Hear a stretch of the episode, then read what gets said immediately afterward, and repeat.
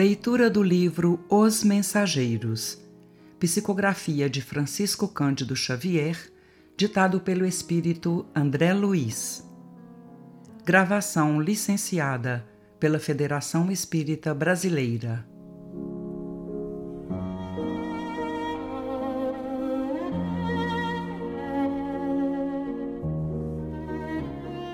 Capítulo 23 Pesadelos Enquanto Alfredo continuava dirigindo os serviços, nosso instrutor, com a permissão dele, conduzia-nos aos leitos distantes nos quais se asilavam os enfermos desatendidos quanto ao auxílio magnético. Precisamos acentuar experiências e aproveitar oportunidades, afirmou Aniceto, sorridente.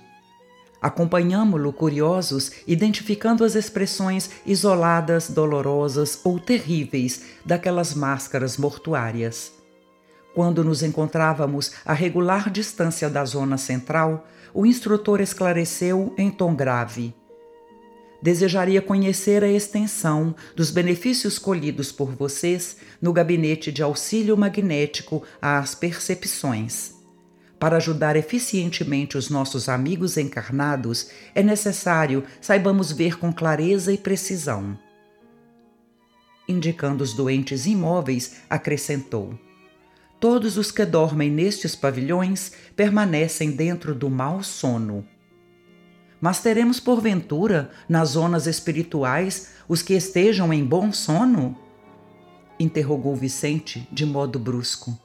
Sem dúvida, respondeu Aniceto solícito. Temos na esfera de nossas atividades os que repousam períodos curtos, quais trabalhadores retos que esperam o repouso noturno com a tranquilidade dos que sabem trabalhar e descansar de consciência aliviada. Fez uma pausa, como quem estudava o melhor meio de sintetizar, por não perder tempo, e acentuou. Mas esses não precisam estacionar como filhos da sombra nas construções de emergência de um posto de socorro. Em seguida, retomou o fio da lição e continuou. Quem dorme em desequilíbrio entrega-se a pesadelos. Todos estes irmãos desventurados que nos cercam, aparentemente mortos, são presas de horríveis visões íntimas. Vejamos o aproveitamento de vocês procedamos a observações rápidas. Antigamente, o inquérito anatômico, o exame das vísceras, a perquirição científica nas células, também aparentemente mortas. Agora, a auscultação profunda da alma, a sondagem dos sentimentos, a visão do plano mental. E, com expressão decidida, concluiu resoluto: Mãos à obra designando-me um corpo envelhecido de mulher, recomendou: Você, André, examine detidamente essa irmã. Abstenha-se de todas as considerações do plano exterior. Observe-a com todas as possibilidades e percepções ao seu alcance. Sinceramente interessado em atender, não reparei nas ordens que o nosso instrutor transmitia a Vicente. Procurei esquecer os quadros externos focalizando aquela máscara feminina com todos os meus recursos mentais. À medida que me despreocupava dos interesses diferentes, observava a sombra cinzento-escura que se lhe ia condensando em torno da fronte. A visão parecia auxiliar meu poder de concentração. Reconhecendo que o fenômeno se acentuava, não mais lembrei de qualquer objeto ou situação exterior. Estupefato, comecei a divisar formas movimentadas no âmbito da pequena tela sombria. Surgiu uma casa modesta de cidade humilde. Tive a impressão de transpor-lhe a porta. Lá dentro, um quadro horrível e angustioso. Uma senhora de idade madura, demonstrando crueldade impassível no rosto, lutava com um homem embriagado. Ana, Ana, pelo amor de Deus, não me mates, dizia ele súplice, incapaz de defender-se. Nunca, nunca te perdoarei, exclamava a mulher, acrescentando em tom lúgubre: Morrerás esta noite. vi o infeliz cair exausto. Envenenaste-me com bebida mortal, exclamava ele lacrimoso. Perdoa-me se te causei algum mal. Sou pai, Ana, preciso viver para meus filhos. Não me mates por piedade. Ela ouviu com frieza e respondeu duramente: Morrerás mesmo assim. Tenho a infelicidade de amar-te, a ti que pertences a outra mulher. Não quiseste seguir-me e preciso vingar-me. Reboucando-se no assoalho, tornava-o infeliz. Deus sabe que estou arrependido do meu criminoso passado. Quero viver para o bem, Ana. Perdoe-me por amor do eterno Pai. Quem sabe poderei auxiliar-te como irmão? Ajuda-me para que te possa ajudar.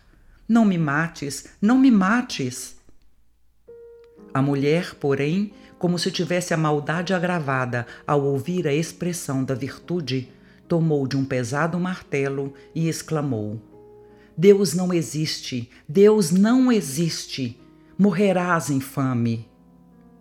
E de súbito crivou-lhe o crânio de marteladas surdas. O homem expirou sem um grito. Logo após, vi a criminosa conduzindo o cadáver em carrinho de mão através de um trilho ermo. Acompanhava-lhe os movimentos com interesse. A noite estava muito escura, mas observei-a parado junto à via férrea.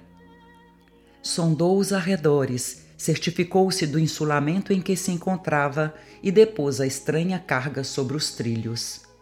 Via dispondo o cadáver para que a cabeça fosse decepada à passagem do comboio, retirando-se apressadamente, reconduzindo o pequeno carro vazio. Não esperei a máquina de ferro. Segui a mulher, que me pareceu inquieta e pensativa.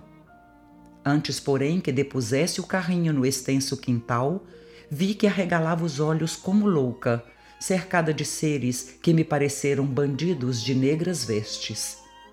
Era ela, agora, quem acusava estranha embriaguez de pavor. Vencera um pobre homem invigilante, mas, a meu ver, seria vencida por seres mais perversos, talvez, que ela própria. Acudam-me, acudam-me! gritava espavorida. E continuava a cena em que a desventurada golfava súplicas em vão. Senti-me como espectador que precisasse movimentar qualquer socorro, e graças à bondade divina, não experimentei pela mulher infeliz senão a mais viva compaixão. Ao primeiro impulso de revolta pelo crime consumado, recordei as lições já recebidas em nosso lar e pensei na possibilidade de ser a criminosa alguma pessoa querida ao meu coração. Se Ana estivesse no mundo, ao meu lado, na família do sangue, não desejaria auxiliá-la? Por que haveria de acusá-la se não lhe conhecia o passado total? Ter-lhe-iam dado a educação na infância, a bênção do lar, a segurança de um afeto sem manchas? Quem sabe viera de longe como pedra incompreendida rolando nos abismos do sofrimento. Que laços a uniriam à vítima, igualmente digna de piedade fraternal? Como teria começado o drama doloroso? Não sabia. Enxergava somente a pobre mulher, rodeada de sombras agressivas, implorando socorro. Ignorava como ajudá-la, mas recordei que Ana era minha irmã filha do mesmo pai, irmã que adoecera no caminho comum, sem que eu pudesse, pelo menos por agora, indagar a causa. Procurava comigo mesmo algum meio de auxiliá-la quando alguém me chamou de súbito. Era Aniceto que exclamava bondoso: Venha, André. Vicente e você têm sabido aproveitar alguma coisa. Estou satisfeito seus pensamentos de fraternidade e paz muito auxiliaram essa irmã infeliz. Guarde a certeza disso e continue buscando a compreensão para socorrer e ajudar com êxito. Conforme observaram de perto, sabem agora que cada um dos que aqui dormem sono atormentado vivem estranhos pesadelos de que não podem isentar-se de um instante para outro. Não precisamos comentar qualquer episódio dessas existências vividas em oposição à vontade divina. Bastará lembrar sempre que a dívida em toda parte anda com os devedores. E, com expressivo olhar, acrescentou: Voltemos ao centro, devemos cooperar na oração.